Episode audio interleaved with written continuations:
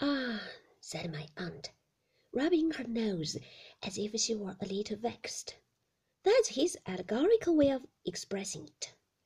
He connects his illness with great disturbance and agitation, naturally, and that's the figure, or the simile, or whatever it's called, which he chooses to use. And why shouldn't he if he thinks proper?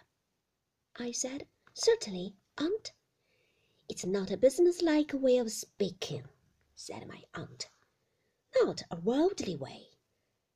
I'm aware of that, and that's the reason why I insist upon it that there shan't be a word about it in his memorial.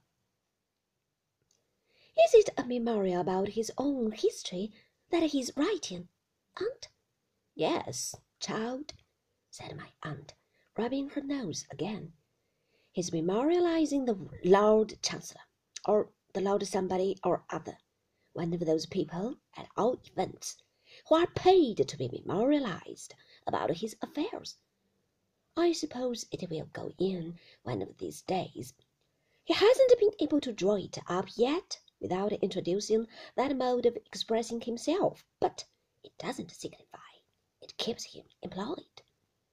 In fact, I found out afterwards that Mr. Dick had been for upwards of ten years endeavouring to keep King Charles the First out of the memorial, but he had been constantly getting into it, and was there now. I say again, said my aunt, nobody knows what that man's mind is except myself, and he's the most amenable and friendly creature in existence. If he likes to fly a kite sometimes, what of that? Franklin used to fly a kite.